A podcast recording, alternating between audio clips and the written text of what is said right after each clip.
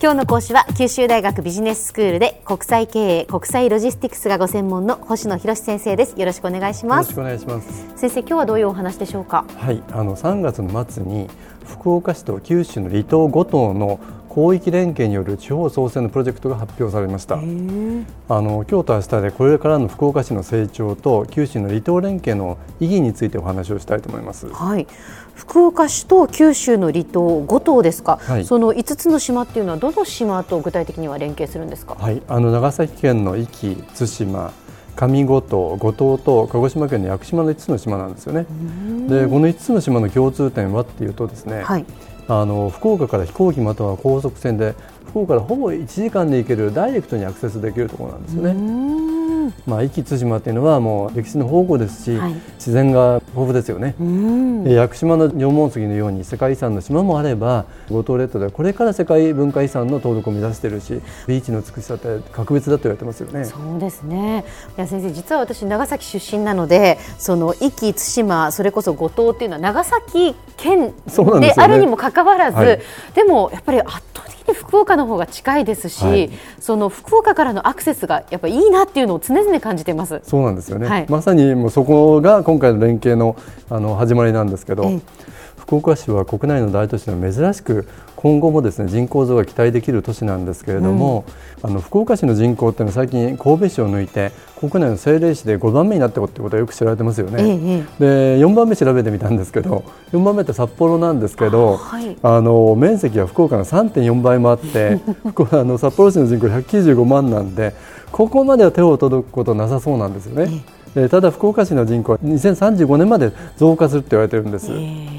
でまあ、少子高齢化でどこでもですね人口減少が言われる中で福岡って本当にいろんな意味で成長を期待できるんですよね。そうですね。2035年ちなみに160万4000人まで増え続けると言われてるんですけどいろんな意味で福岡でまだ成長が期待できるわけですね。で今から1年前の2015年にこれからの福岡市のあるべき姿としての基本戦略が策定されたんです、えええー、そこでは住みたい、行きたい、働きたいアジアの拠点都市福岡っていうのがですねキャッチコピーで作られたんですけれどもこれには成長に向けた大きな意味があるんですよね。住みたい、行きたい、働きたいアジアの拠点都市福岡、まあ、確かにあの自分で住んでいてやっぱり福岡って本当に快適だな住みやすい街だなっていうのは常々感じますね。そうですよね、えー、あの僕自身もこの福岡市の基本戦略の策定に参画して今回お話しする九州の離島との経あの広域連携アドバイザーとして参加しているんですけれどもやっぱり福岡の成長にはこの3つが大切だと感じてるんですよね。でまず1つ目ですけれどもあの昨年の福岡市の調査では市民の95.3%の人が福岡市って住みやすいって感じてるんですよね。でこの多くの人が快適と考える福岡をさらに快適にして企業や人をさらに呼び込む必要があるんですね。これが住みたい福岡です。はい、で2つ目が行きたい福岡ですけれども、うんこれ昨年博多港の外国のクルーズ船の機構245隻で今年400隻になると言われたんですよね。すごい。すごいですよね、もう市内で本当に中国や韓国での観光客だとかですねいろんな人たち見に見つくわけですけど、うん、これ一過性に漏らすことなく持続的に進むためにはもっと国内あるいはアジアにとどまらず海外から人を呼び込む必要があるんですね、まあ、こんなところから福岡市と離島の広域連携というものが出てきたわけです。はいはい、で3番目が働きたい福岡なんですけど、うんもちろん福岡市っていうのは現在スタートアップシティとして新たに投資を呼び込むとか企業に向けてさまざまな取り組みをされてるんですけれどももともとはあのサービス産業中心の都市ですから、うん、来訪者が増えればそれだけ関連産業がさらに活性化することが期待できるわけですよね。なるほどなるほどまあ、本当にその2035年まで増加するっていう言われているその福岡市まだまだその人口が伸びる可能性があるそれをやっぱり成長させるためには本当に住みたい、行きたい、働きたい福岡にしないといけないということですね。そうです人口増だけじゃなくて、中身の充実っていうことも考えられるわけですね。はいはい、でそこで出てくるのが福岡市と九州の離島、五島との広域連携なんです。うんあの最近このプロジェクトに参加してから一つ一つこう島を訪問してるんですけれども、あのこの島がですねピーク時に比べてずいぶん来島者数が減ってるらしいんですよね。そうなんですか、はい。でさらに観光客の誘致と地域の活性化に向けて何らかの手を打つ必要があるようなんですけどそれは実は福岡市も同様なんです。福岡市は2014年に1855万人の来訪者があったんですけれどもとってもその国内外からのアクセスは評価されているもの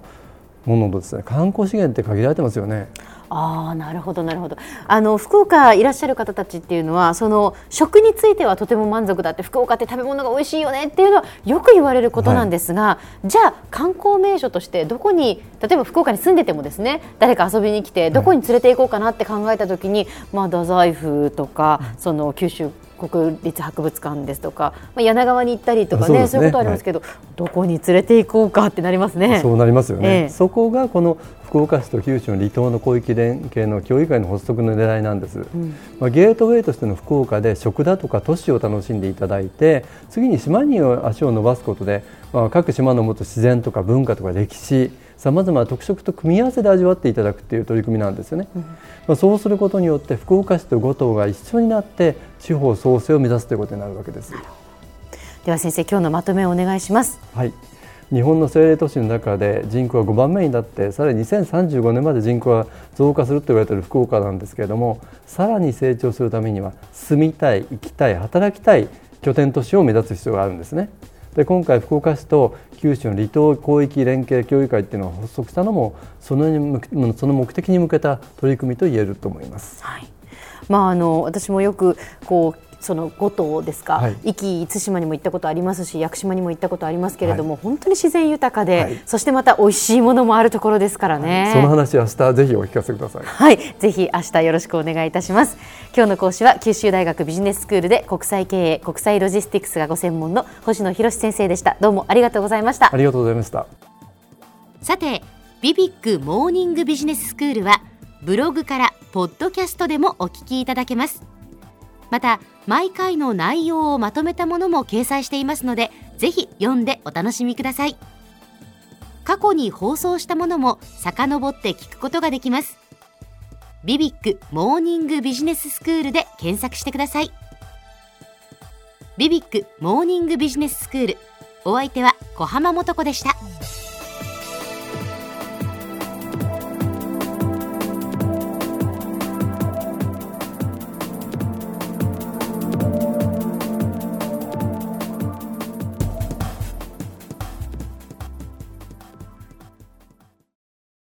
ゾクゾクグイグイメラメラつながる。ゾワゾワハラハラメキメキ。つながる。ズキズキ。モワモワ。ほかほかつながる。キリキリ。ザワザワキュンキュン。ガンガン。ワクワク。うずうず。ドキドキ。ルンルン。バクバク。九州人のいろんな気持ちつなげます。九州から輝こう。キラキラつながる。 QTnet